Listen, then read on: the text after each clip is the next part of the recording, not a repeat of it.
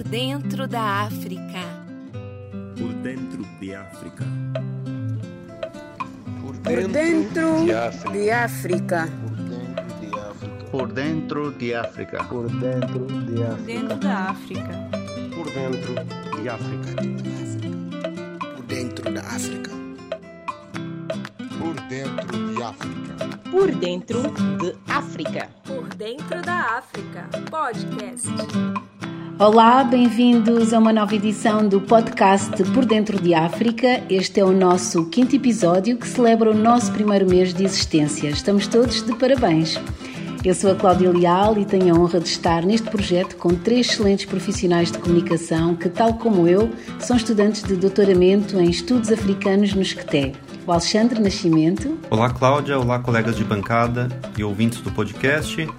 É uma satisfação estar aqui novamente para mais um episódio para fazer a ciência chegar por dentro da África. A Natália da Luz. Olá, Cláudia, colegas, ouvintes. Muito feliz por esse episódio que vai celebrar o nosso primeiro mês. E também a Nayara Homem. Olá, colega. Olá a todas e todos. Olá, Cláudia. Olá, colegas. Muito empolgada para o episódio de hoje. Eu acho que vai ser lindo. Espero que em casa também estejam todos prontos para um bate-papo científico. Todas as semanas estamos no ar com um novo episódio. Podem ouvir-nos pelo endereço pordentrodeafrica.com/podcast e também estamos disponíveis nas principais plataformas de podcast, no anchor.fm barra por dentro da África, no Spotify, no Google Podcast e na Apple. Mas se quiser estar mais conectado a nós, o ouvinte deve assinar os nossos episódios através da sua aplicação favorita para receber o alerta do Por Dentro de África em cada nova edição. Mas nós também o queremos ouvir. Manda sua mensagem, comentário ou sugestão pelas redes sociais do Por Dentro de África, pelo e-mail contacto ou grava sua mensagem pelo aplicativo do Anchor. Vamos agora conhecer a nossa convidada de hoje, chama-se Ana Camila, é brasileira, de Salvador da Bahia e doutoranda em Comunicação e Cultura Contemporâneas na Universidade Federal da Bahia. Ana trabalha o tema Narrativas da Vida Cotidiana nos Cinemas Africanos Contemporâneos. Olá, Ana, bem-vinda. Olá, tudo bem, gente? Obrigada, estou bem feliz de estar aqui com vocês nessa nova edição do podcast. Alexandre, Natália, Cláudia, Nayara. Obrigada nós, Ana. Fala-nos então sobre a tua pesquisa. De uma forma resumida, essa pesquisa ela busca investigar as narrativas do cotidiano nos cinemas africanos contemporâneos, é, partindo do pressuposto de que essas narrativas constroem universos possíveis de uma ideia de futuro inclusive questionando também essa própria ideia de futuro em contextos africanos, né? E aí eu parto basicamente das noções de afropolitismo do Attili Bembe, que é uma figura fundamental para minha pesquisa, e do, da, da, noção de afrotopia também do Felvin Sarr, é, considerando um corpus de mais ou menos 30 filmes contemporâneos, né? E aí contemporâneos eu estou dizendo é, de 2010 para cá, é, que são filmes que me ajudam a perceber é, as negociações que existem entre diferentes temporalidades que são construídas no nível da narrativa desses filmes, né? E que tensionam o que pode ser apontado como experiências do cotidiano africanas a partir do cinema. Né? Então, uma das minhas hipóteses na pesquisa é de que o, nos cinemas africanos contemporâneos, é, de uma forma geral, os personagens eles vivem sentimentos de estranhamento, né, que se desdobram em conflitos dentro das suas vidas cotidianas. E os filmes, quando eles constroem essas narrativas em torno desses conflitos, eles também se tornam propostas para uma resolução desses conflitos. Né? Então, é nesse sentido que eu busco analisar nesses filmes é, essas propostas de negociação que se apresentam no nível das narrativas considerando que todos esses conflitos é, se de, que se que desenham é, essas experiências contemporâneas da vida contemporânea na África, elas se encontram no cinema, no cinema que é produzido por é, realizadores e realizadoras africanos. É, e, enfim, também são filmes que eu exibi aqui no Brasil, né, na Mostra de Cinemas Africanos, que é um projeto que eu tenho aqui desde 2018. E aí eu aproveitei esses filmes para poder colocar nesse, nessa pesquisa, porque é, a curadoria que eu faço em torno desses filmes é basicamente questionando também essas mesmas é, essas questões que aparecem na pesquisa, né? E aí a minha forma de pensar esse universo é trazer essas contribuições filosóficas do Attila Bembe e do Felvin Sá, trazer para o cinema, porque eles no máximo falam de literatura, falam de música em alguns momentos, mas eles não falam de cinema, assim, o que é um pouco é, curioso para mim. Então eu penso um pouco como objetivo, né, entender como os próprios realizadores africanos constroem as suas narrativas como propostas para pensar a África a partir dela mesma, né, compreendendo seus próprios processos e se remetendo às suas próprias referências. Enfim, mesmo que isso seja bastante complexo, né, considerando a dependência que os realizadores africanos ainda têm de financiamentos estrangeiros, é, além dos intensos fluxos migratórios que fragmentam bastante esses contextos de produção, eu penso que os cinemas da África estão em pleno processo de construção criativa de um pensamento sobre, sobre futuros possíveis. Ana, com essa ideia do essa ideia que você expôs do a ideia do futuro ou futuros possíveis, parece ter uma relação com aquela abordagem científica da questão dos sonhos. É uma ideia defendida pelo Siddhartha Ribeiro no livro Oráculo da Noite. É, tem alguma correlação entre o universo onírico e o cinema africano?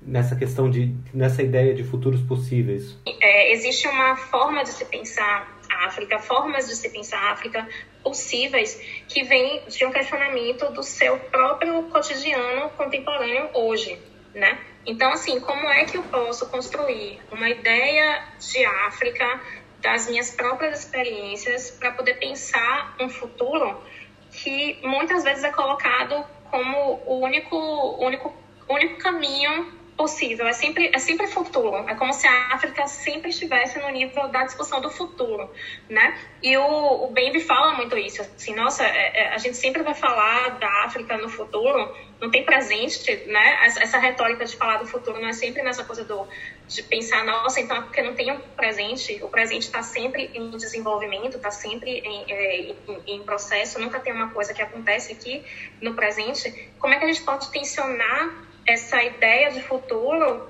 pensando o contemporâneo, né, a partir do que a gente está vivendo nesse momento, né? Porque claro que a gente está falando, a gente sempre fala de futuro, não só na África, a gente sempre fala de futuro, mas existe aquela, como é que eu digo, aquele discurso, né, que é um, quase um imaginário, assim, de que a África é o continente do futuro. E, e o Bembe fala uma coisa que eu gosto também, quando ele critica um pouco, né, como que a África é pensada pelos outros, né, pelo, pelos ocidentais, pelos europeus, basicamente, que é a ideia de que é necessário a gente pensar que a gente tem que abrir o, o futuro para todos todos, né? Abrir o futuro para todos, incluindo os africanos.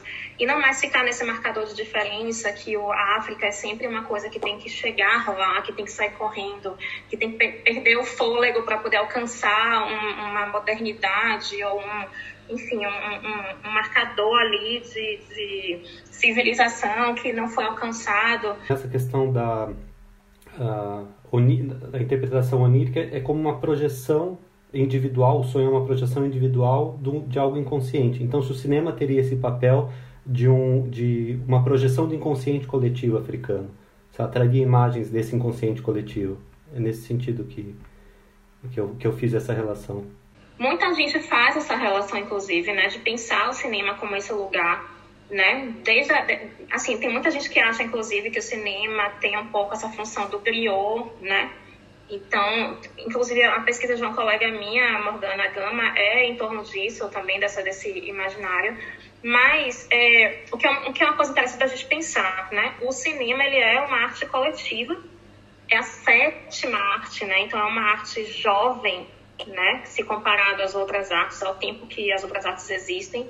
E ela é, fundamentalmente, uma arte que nasceu em um, digamos assim, um universo é, industrial, né? Enfim, com todo, todos os outros marcadores da modernidade, né? Digamos assim, entre aspas. E aí, quando, quando a gente vem para um, um, uma noção de pensar o cinema como essa arte coletiva dentro de um contexto africano, né? E aí a gente está falando de um cinema que é mais é, novo ainda, né? O cinema pós-colonial, então aí a gente está falando de a partir dos anos 60, quando começaram os processos de independência, inclusive nos cinemas africanos contemporâneos, que é uma preocupação muito forte de pensar o coletivo, de pensar questões é, comuns, né? Então é interessante essa sua pergunta porque a gente tem essa coisa, né, do realizador, o diretor, né, que é uma figura só. Mas é impressionante como nos cinemas africanos isso tem uma outra camada, né, da gente pensar mesmo é, é, o, o comum a comunidade, o coletivo, no nível das narrativas. Ana falou deste corpus. Que filmes em particular estamos a falar, ou de que região do continente africano? Estás a falar filmes francófonos, anglófonos, lusófonos? Uh, que cinema ou que corpo, que corpo de filmes compõe a tua pesquisa? Eu não uso esses marcadores, né? É, os marcadores coloniais, eu não uso jamais, assim, francófono, anglófono, eu não uso isso. É, tem, enfim, tem uma, toda uma discussão em torno disso, mas eu evito usar é, por diversas questões, né? Enfim, não, não, acho que não vai ter nem tempo da gente lidar com isso aqui. Mas eu não escolhi nenhuma região africana específica, tá? É, eu não trabalho com, com nenhum tipo de marcador que, que divide o continente africano. É, e por que isso? Né? Porque eu trabalho com filmes do continente inteiro. Né? Eu não tenho, assim, ah, vou fazer filme só é, do oeste africano, ou então fi, é, de, filmes de países onde as indústrias são mais é, estabilizadas, né? as indústrias de cinema. Eu não faço nada disso. É, eu, o meu trabalho de curadoria é em cima do que é produzido no continente. E eu sei que é muita coisa, eu vejo muitos filmes, mas eu vejo filme freneticamente, assim, eu, sei lá, eu vejo uns, sei lá, cinco, seis filmes por semana, eu vejo muito filme, assim, e são filmes sempre que estão sendo lançados, então tô, eu tô realmente olhando para o continente de uma forma geral, entendendo os processos de produção que existem em cada diferente país, em cada diferente região. Pergunto porque é mesmo isso, o continente é uma diversidade gigante e cada, é. cada país, por ele próprio, tem um determinado tipo de, de cinema, creio, pelo menos falando, por exemplo, de Moçambique, que eu conheço e de onde eu sou, mas também as temáticas em si. E tu falas de histórias cotidianas. Acredito que cada sociedade, cada comunidade viva os seus próprios problemas. Ana, a África do Sul ela tem uma indústria cinematográfica muito forte, com produções fabulosas e premiadas mundialmente. A Nigéria tem uma indústria que tem particularidades, é, especialmente em relação à distribuição. Burkina Faso tem muito orgulho de ter um festival super reconhecido, que é o FESPACO, que é um verdadeiro patrimônio cultural. Eu gostaria de saber se os seus estudos eles passam por essas indústrias que têm assim uma enorme importância para o continente africano. Sim, com certeza, absolutíssima. Não tem como a gente falar de cinemas africanos, ainda mais essa proposta que é abrangente, né? Que não é setorizada, digamos assim. É, não tem como a gente falar sobre isso sem trazer a questão da indústria, né? Os contextos é, de produção de difusão desses cinemas também, que é fundamental, a gente não tem como passar por isso. É, todo esse contexto, é, eu, enfim, eu, eu, coloco ele na tese como, assim, quando os filmes puxam essas questões, né? Por exemplo, a Nigéria, né, que é o, eu acho que é o exemplo mais, digamos assim, mais conhecido, né, a indústria de cinemas de, de cinema da Nigéria, que é internacionalmente conhecida como Nollywood, é, e que agora está sofrendo uma, uma, grande turbulência, porque a Netflix entrou aí nesse jogo, entrou nesse contexto para bagunçar tudo, para questionar tudo, né? É, você, você mencionou o FESPACO, né, que é o maior, acho que o segundo maior é, festival de cinema africano na África, né? Porque tem as jornadas de Cartago também, é, na Tunísia e que também é um polo de encontro, é um polo de produção entre realizadores do continente inteiro. É, e assim, não tem como realmente a gente pensar sequer a existência desses filmes, principalmente os filmes que eu estou é, convocando no meu corpus, sem entender os processos que dinamizam esses, essas produções. Como é que, ela, que esses filmes surgem, né? como é que eles são produzidos, como é que eles são distribuídos para quem eles são distribuídos, né? Que tipo de público eles estão buscando. como é que eles constroem esse público. A gente está falando de muitos países, a gente está falando de muitos contextos diferentes. Mas aí o que eu penso é que a, essa pluralidade, ela é convocada, obviamente, mas não é porque eu, eu quero convocar, é porque essa pluralidade, ela tá nos filmes, entende? Então eu acho que é, é um pouco pensar, pensar um pouco o outro lado, assim, como é que eu vou lidar com a pluralidade da África, né, respeitando, digamos assim, é, ou, ou, na verdade desrespeitando, subvertendo os marcadores coloniais, né? E eu acho que isso se isso, pensar isso também é pensar um contexto de formação de indústrias. Mas qual foi o critério objetivo ali para escolher esse, esses 30 filmes? Como é que como é que você selecionou esses 30 filmes num universo tão grande, tão diverso? Eu sou curadora, né? isso faz toda a diferença nessa pesquisa, porque eu não, eu comecei a pesquisa, não estava fazendo curadoria ainda. A curadoria veio depois, foi um processo que veio depois. É, e aí o que o que o que que é legal a gente pensar, né? Dessa sua pergunta, a curadoria é pesquisa, né?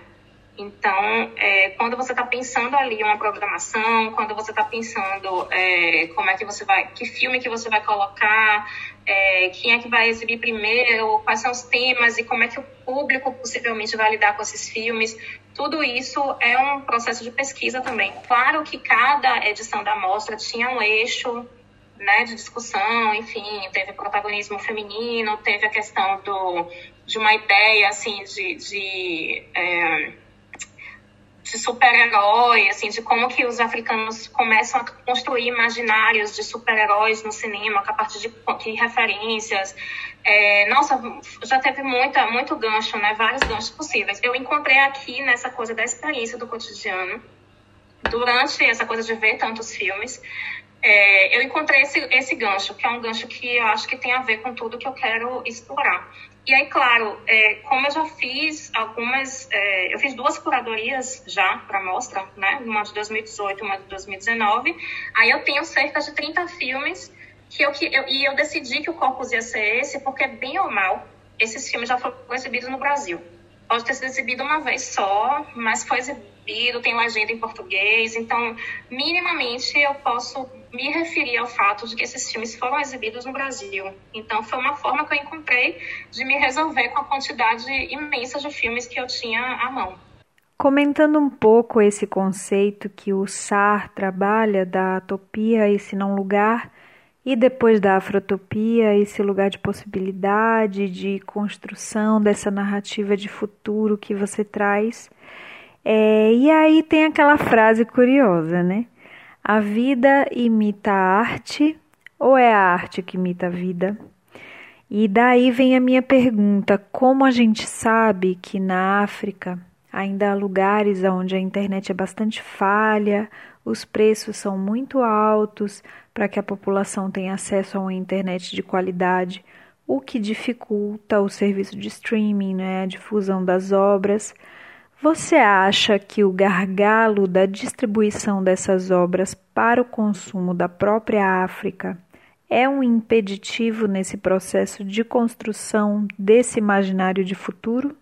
A questão dos filmes africanos e a relação que eles têm com os seus públicos locais é uma das questões mais complexas dos estudos sobre sistemas africanos. Né? Muitos autores já se debruçaram sobre isso, inclusive pegando o gancho do, da Nigéria, né? que, é o, que é o melhor exemplo de como você pode é, lidar com o seu público, alcançar o seu público e fazer filmes que o seu público espera. Né? E a Nigéria faz isso de forma realmente brilhante, espetacular. E é muito difícil é, outros, outros outros países conseguirem isso. Não é porque eles não querem, é porque a gente está lidando aí com países que têm pouquíssimas ou nenhuma sala de cinema, né, comercial. Isso é importante. Inclusive na Nigéria não tem tantas salas assim. E aí, claro, você fala das questões de conexão, né, de acesso dessas pessoas dentro dos países. Isso sim vai variar de país para país, de fato. Mas uma coisa que é fundamental, eu acho, para pensar, né, a sua pergunta, é se os africanos querem assistir a filmes africanos. Acho que existe uma expectativa é, de achar que os públicos africanos estão ávidos para se ver na tela, mas isso não necessariamente é verdade. E mesmo os nigerianos, enfim, muita gente que estuda a Nigéria fala muito sobre isso, né? Sobre como o, é muito difícil, às vezes, você mobilizar um público para assistir um filme que não é de Nollywood. Um filme que tem alguma outra narrativa, uma coisa um pouco mais autoral, mais estilística, nigeriano ainda, mas que não é necessariamente o que, o que é, os africanos querem ver, né? No caso, os nigerianos querem ver. É tudo uma questão de formação de público. Se você está fazendo filme, você é africano, de qualquer lugar, e você está fazendo seu filme para festivais internacionais, né? Que também é uma lógica do Brasil.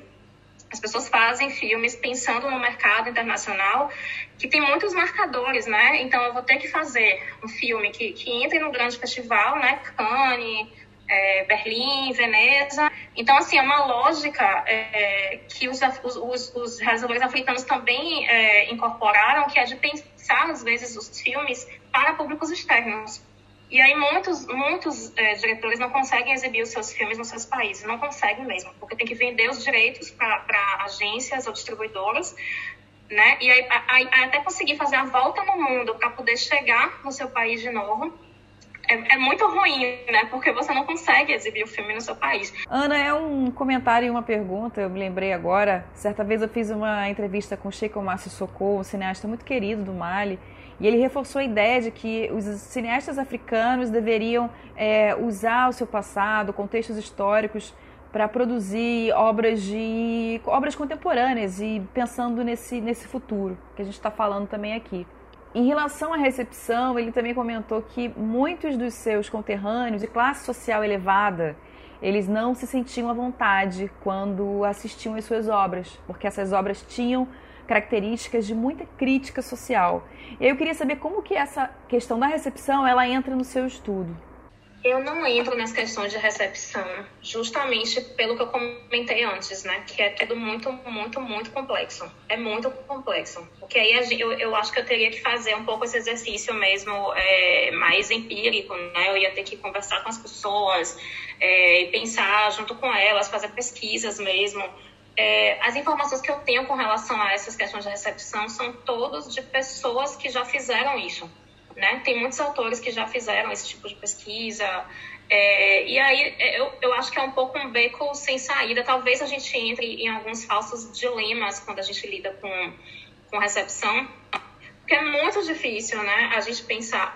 Hoje eu estava comentando sobre é, tentando fazer um paralelo para poder pensar essa coisa de público é, com relação ao Almodóvar, né? O Almodóvar brinca muito com essa coisa de... Ele faz uma coisa meio caricatural dos espanhóis, né? A forma dele de construir os personagens é muito caricatural. E aí eu morei na Espanha há um tempo e as pessoas detestam, mas tem muita gente que detesta o Almodóvar por conta disso. Porque ele, ele, ele fica caricaturando as pessoas e aí eu penso, ah, mas a gente não é assim, a gente não é assim.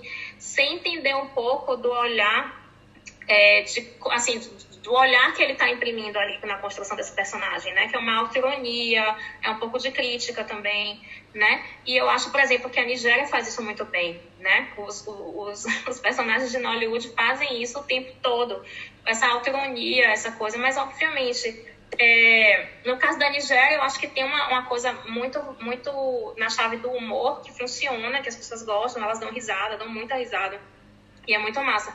Mas às vezes, quando você faz um filme que não tem a chave da comédia, né? Que é uma chave um pouco mais dra dramática ou de é, uma coisa mais social, de denúncia, né? Enfim, uma crítica social. Obviamente, isso pode ferir suscetibilidades, né? Então, aí eu volto para aquela questão inicial, assim, o que esse filme está sendo feito para que público, né? que pessoas vão gostar de ver esses filmes, essas narrativas, e como que elas vão é, receber esse filme, como é que elas vão desdobrar esses filmes em discursos possíveis sobre a África. Eu tenho muito contato com as pessoas, o que, é que elas querem falar, o que, é que elas esperam, na verdade, desses filmes africanos, principalmente a população negra brasileira, tem imaginários. Então, assim, é um pouco pensar como é que esses filmes estão construindo seus públicos, né? Que narrativa é essa que essas pessoas estão construindo e como é que elas vão atingir públicos internos e públicos internacionais, né? Ana, é, ainda no campo da recepção, eu acho importante falar sobre cinema negro e cinema africano, porque essa é uma questão que não envolve apenas o cinema, mas outros aspectos dos estudos africanos. Isso acontece um pouco também no nosso curso, quando alguns colegas propõem pesquisas sobre realidades e contextos é, afrodescendentes e diaspóricos, com um olhar que não é, é exclusivamente para dentro do continente africano, geograficamente falando. Né? E aí eu quero saber como é que você explica e exemplifica essa diferença quando você é indagada. Muitas vezes eu tive realmente que argumentar em torno disso e vai acontecer mais. É, mas tem um texto de um pesquisador, professor querido, grande amigo, que infelizmente faleceu em 2015, Mahomet Bamba. Ele é um grande pesquisador dos cinemas africanos é, da Costa do Marfim, mas que morou aqui muitos, muitos anos, já era brasileiro, já era baiano. É, e tem um texto dele, tem muitos textos dele, porque ele, ele se preocupava muito com isso, né? Com essa questão aí do, dessa confusão que existe entre cinema negro e cinema africano, era uma preocupação dele. E a recepção, inclusive, era um, uma questão muito da pesquisa dele, sim. E ele fala muito que existe uma isso também que eu já falei, que existe um imaginário né, das populações afrodiaspóricas, não só no Brasil, mas no mundo. Existe um imaginário com relação à África, que é como se fosse uma, uma forma de você é, tentar se conectar ao seu passado para poder se entender como pessoa negra no mundo, etc. Tem uma coisa que o Bamba fala que, é, que eu acho excelente, assim, fundamental.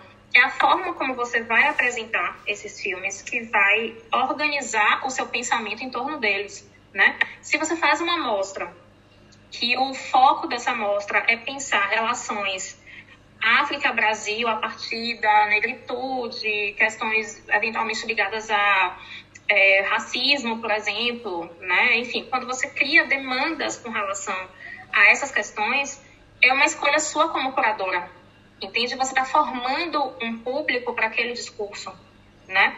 Então é disso que eu tento fugir o tempo todo. O tempo todo eu tento, tento fazer esse afastamento entre o que é África e o que é negritude, né? O que é falar de cinema africano e o que é falar de cinema negro. Principalmente porque as questões raciais no Brasil, elas não são as mesmas questões é, raciais na África, né? A gente sabe que as questões raciais na África são de outra natureza que não tem necessariamente a ver com a negritude a negritude ela vem com a interferência europeia, ela vem com essa coisa da delimitação do, do outro, né, do que é do que é o diferente, do que é o, o, o inferior a mim, né, o que tem que ser civilizado, o que tem que ser é, assimilado, né, mas em, dentro da África as questões de raça elas são de outra ordem, né. É, e o próprio Achille Mbembe fala isso, ele fala isso de uma forma brilhante, né, que, que tentar entender a África a partir desse marcador racial é pegar uma referência ocidental para poder pensar o continente africano, né? E não é que não haja racismo e não haja todas essas questões, porque a gente sabe que existe, é, especialmente nesse contexto afrodiaspórico, obviamente. Mas, assim, não é a África que vai resolver isso, né? Então é isso que ele, que ele marca muito no, no, no, discurso dele o tempo todo e que eu acho que se aplica a esse gesto que eu tento fazer de entender a África a partir da África, né? E não a partir desses imaginários e desses estereótipos mesmo, né? Em torno do que, que seria a África, para poder atender, digamos assim, uma demanda que é uma demanda brasileira, é uma demanda racial brasileira. Né? É, eu acho importante a gente continuar falando sobre isso, né? Porque, por exemplo, a África do Norte, a gente obviamente inclui a África do Norte da nossa programação, né? Filmes da Tunísia, do Marrocos, principalmente a Tunísia, que tem filmes realmente excelentes. E aí eu já recebi críticas, assim, o que, é que esse filme está fazendo aqui? Não tem nenhuma pessoa negra nesse filme. E aí você tem que explicar, né? Explicar mesmo, assim, entender é, é, o, o que, que significa a gente entrar nessas questões que são muito mais complexas do que, é, do que entrar na questão racial, né? Na Camila, você fala do seu recorte dessa perspectiva desse cinema mais contemporâneo e justamente buscando assim uma construção desse pensamento do que é o contemporâneo, né? Desse grande caldeirão que é a África, desse cruzamento geracional. É, fala um pouco para gente como foi essa sua experiência de lidar com esse contemporâneo, entender esse contemporâneo, construir e desconstruir essa sua ideia né, de cidade, de, de populações mais isoladas, dessa convivência e desses cruzamentos? É, isso veio de uma inquietação minha, né? É, eu acho que todo mundo que trabalha com África, assim, principalmente é, os não africanos, eu acho que a gente tem um desafio de deslocar o olhar, né? A gente tem um desafio que é fundamental, que é entender primeiro como é que é formado o nosso olhar sobre as questões que a gente está pesquisando, em primeiro lugar, e segundo, é, questionar que conceitos é que a gente vai colocar em cima dessas, é, de, dessas questões que a gente está levantando, né? Então, quando eu comecei a pesquisa, eu também estava eu tava cheia de estereótipos, estava cheia de imaginários, né? Acho que isso é uma coisa que acomete todo mundo. E a gente não está livre disso, a gente tem realmente que trabalhar isso o tempo todo. E o meu esforço sempre foi esse, né? Então, no início da minha pesquisa, a minha inquietação era com a narrativa do urbano na África, a partir dos cinemas, né? Eu ficava pensando assim, nossa, é, a África não é só, é, enfim, aqueles imaginários midiáticos que a gente tem, né? Doença, animais, savana, é, guerra, né? Mas existe, existe uma África que é urbana, que é moderna, né? Entre muitas aspas, é, mas eu usava moderno, assim, sem nenhuma aspa.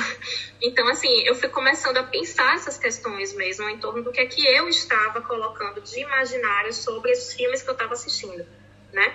Então, aí foi minha primeira é, bomba, assim, né? Que eu tomei de muitos professores generosos que me conversaram comigo e me mostravam que eu realmente estava equivocada mesmo na minha forma de olhar e aí, quando eu penso no contemporâneo, né, na África contemporânea, dentro do cinema, eu penso um pouco, assim, de, de tentar enxergar uma cinematografia que está em processo, né, que está em emergência. Isso é muito importante para mim.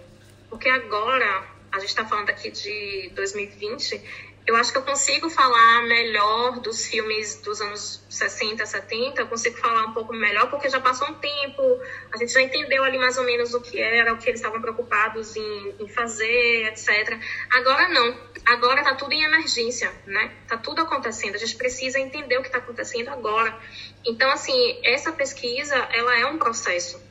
E eu escrevi isso na introdução da tese, né, que é uma pesquisa que se coloca como uma pesquisa em processo, porque entende que o contemporâneo, né, que é essa, essa própria ideia de contemporâneo, ela está mexendo com, com narrativas emergentes, com contextos emergentes.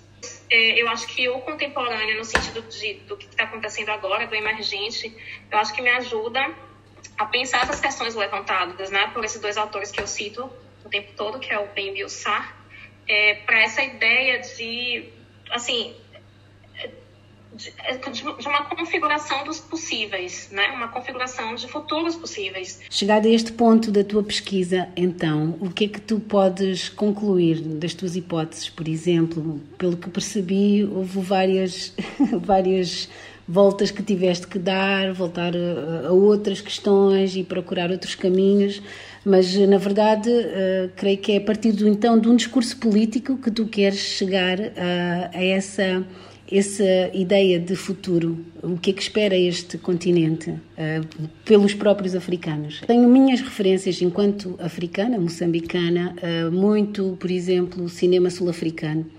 Uh, estava ali, somos um país vizinho, consumíamos muito o cinema produzido na África do Sul, que é muito sul-africano, mais do que uh, americano ou europeu. Era, não sei essa modernidade, se é estética, se, se, é nesse sentido de cinema estético que esses filmes conquistaram, mas são temáticas que dizem respeito àquele povo. Lembro-me de um muito uma realidade chocante para a sociedade, que eram os raptos, os hijackings. E houve um filme, não me lembro agora do título, que é O Nome do Rapaz. Esse filme foi brilhante nesse sentido que era uma realidade que se vivia. Outro mais, mais próximo da minha realidade é o resgate. São os raptos que acontecem em Moçambique, por exemplo, que chegou aqui a Portugal e eu lembro-me dos realizadores também terem esta batalha de fazer chegar ao maior número de, de salas comerciais, tentaram festivais e de facto furaram muitas barreiras, mas conseguiram.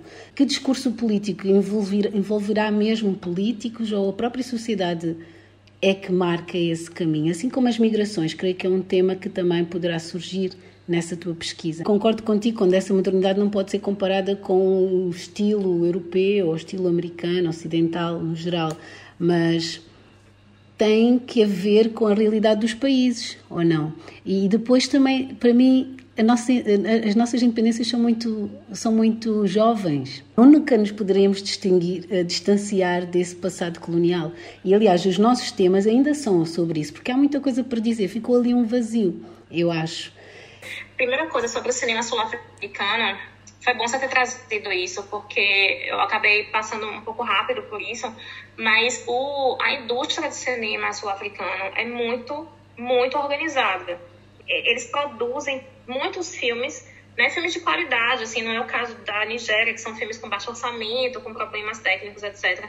Mas a África do Sul, ela se pensa muito como uma indústria internacional né? Ela entra ali como um público é, nacional, mas eles têm uma noção muito interessante, muito é, é, muito competente de como é que funciona uma indústria. Isso é massa, porque eles conseguem realmente lidar com isso, lidar com os públicos locais, né? De uma forma muito mais é, competente, eu acho, né? Acho que a palavra, não tá me vindo a palavra melhor, mas acho que é essa, essa ideia de, de competência, de saber lidar com a indústria. E quando você sabe lidar com a indústria, você sabe lidar com a formação de público. E eu acho que a, o exemplo que você deu é sensacional, porque esses filmes circulam de fato. Os filmes africanos, os sul-africanos, eles circulam. E eles criam também novas narrativas e imaginários, etc. Eu acho que fazem isso muito bem, inclusive. É, isso é uma questão. Aí, quando você traz essa questão das temáticas contemporâneas, né, que foi um pouco é, ressoando o que eu tinha comentado antes, é, eu acho que quando, quando eu convoco esses filmes que eu estou trazendo para o Corpus, então, assim, é, é aquela, é aquela tentativa que eu acho que realmente é um ponto complexo da minha pesquisa, que é lidar com essas pluralidades à medida que elas vão chegando, né? Então, por exemplo, quando você diz é, a questão do, dos PALOP, por exemplo, né? Os, os, países africanos de língua oficial portuguesa, que têm é, é, processos de independência que são ainda muito novos, é tudo está acontecendo agora. E o cinema nesses países fizeram parte dessas lutas de independência, né? uhum, né? Que é, um, que é, uma coisa muito específica, muito específica do, dos PALOP. Não é nesse sentido que eu é, não ignoro os contextos, os contextos estão sempre lá, né? Mas é, por exemplo, engraçado que você comentou a questão dos resgates e tal. E aí tem um filme moçambicano, que é o Resgate, né? Que ele acabou de entrar na Netflix agora, inclusive. Que é um filme de gênero, né? Ele é um filme de gênero.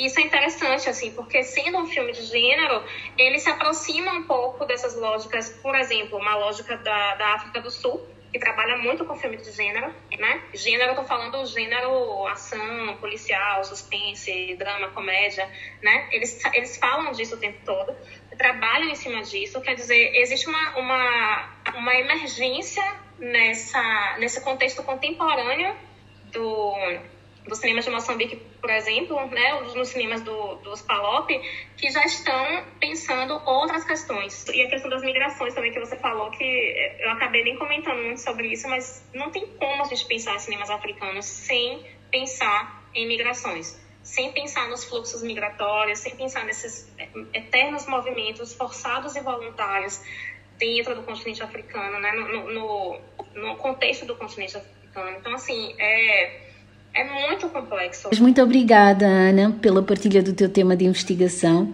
Sabemos que, como tu disseste, também és tu uma agente cultural, és a curadora da Mostra de Cinemas Africanos e do projeto Cineclube Cine África e curadora colaboradora do African in Motion Film Festival, este que é realizado na Escócia. Vamos neste episódio deixar todos estes links para que também os nossos ouvintes possam ouvir. Obrigada pela tua presença aqui. Ah, obrigada a vocês, obrigada demais. Foi muito, muito, muito importante, assim, e me ajudou, tá me ajudando. Eu acho que nesse momento da pesquisa, tudo que a gente quer é ter esse tipo de diálogo, então é muito precioso isso que vocês estão fazendo. E nós agora seguimos e vamos dar a palavra à Nayara, que nos vai apresentar a sugestão cultural de hoje. Obrigada, Cláudia. Obrigada mais uma vez, Ana Camila, pela partilha. E não podia ser diferente, né? Hoje a gente vai falar mais um pouquinho de audiovisual em África. Sugestão cultural. Queen Sono é uma série de televisão sul-africana criada por Kagiso Lediga, que estreou agora em 2020. É um drama policial protagonizado pela atriz Pearl Tucci e conta a história ficcional dessa espiã sul-africana Queen Sono.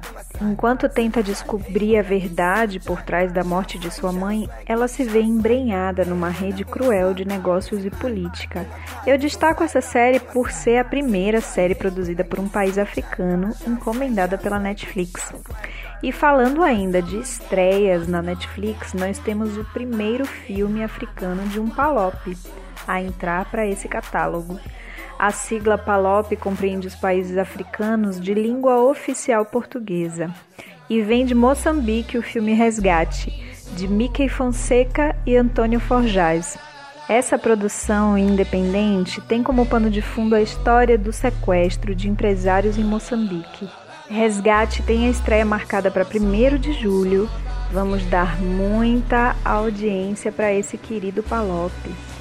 E quem quer ficar mais por dentro ainda do universo audiovisual, lembra de seguir em todas as redes sociais e se inscrever também no site Mostra de Cinemas Africanos. E já que falei da mostra, vou chamar nossa querida convidada Ana Camila, super curadora, para trazer para gente uma sugestão especial para vocês. A outra sugestão que eu queria fazer é o filme Atlantique. É uma produção França-Senegal, dirigido pela Mathilde Diop. A Mathilde Diop ela é francesa, mas ela é de origem senegalesa. É, e é uma figura que se tornou muito importante porque ela foi a primeira é, cineasta, né, a primeira realizadora negra a competir pela Palma de Ouro em Cannes no ano passado. Então, indico muito esse filme. Já está no Netflix. Muito obrigada, Ana Camila. É uma satisfação enorme estar falando com você sobre cinemas africanos num contexto científico, ainda mais com minha conterrânea da Bahia. E você que está ouvindo em casa e quer mandar sugestões de arte e cultura em África, é só me mandar um e-mail no nayarahomem@pordentrodafrica.com. Obrigada, Cláudia. Obrigada, Nayara. Obrigada, Ana Camila, pelas sugestões. E creio que também o Alexandre tem aqui algo para partilhar connosco agora, não é, Alexandre? Isso mesmo. É, nesse episódio coube a mim trazer um provérbio que é conhecido e citado, com algumas pequenas variações, em diversos países do continente africano. E ele diz assim: Se você pensa que é muito pequeno para fazer a diferença, tente dormir em um quarto fechado com um mosquito. Cláudia? Obrigada, Alexandre. Estamos quase na reta final, mas fica aqui a informação de que Moçambique celebra esta semana, dia 25 de junho, 45 anos de independência. Uma data que é habitualmente celebrada com festa, mas que este ano, e por causa das restrições da pandemia Covid, não acontecerá. Ainda assim, esperamos que todos os moçambicanos no país e nas diásporas possam, com a devida segurança, assinalar esta data que tanto nos orgulha, refletindo acima de tudo nos ganhos, mas também no conflito na região de Cabo Delgado que a todos nós inquieta. Agora sim, chegamos ao fim desta edição. Recordo que o podcast Por Dentro de África está disponível em todas as plataformas de podcast, mas o melhor é mesmo assinar o nosso podcast na sua aplicação favorita e ser notificado sempre de um novo episódio. Siga também o Por Dentro da África pelas redes sociais, nós estamos no Facebook, no Instagram e no YouTube, ou contacte-nos pelo e-mail contacto arroba ou use ainda a aplicação do Anchor para nos mandar a sua mensagem de voz. Foi um prazer estar consigo e levar-lhe nesta viagem por dentro de África. Até breve!